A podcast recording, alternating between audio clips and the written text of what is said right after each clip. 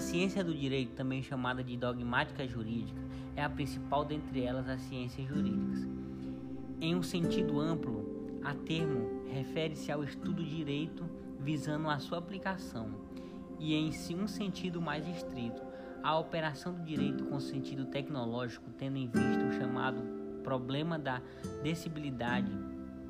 A ideia de uma ciência do direito, em um sentido estrito, normalmente é associado ao positivismo jurídico, que a partir de uma distinção entre fato e valor teria buscado excluir ou pelo menos diminuir a influência da moral e os valores no direito. Nesse sentido, a ciência do direito está fundada num fenômeno obje objetivo e observável, e não a valores relativos e subjetivos.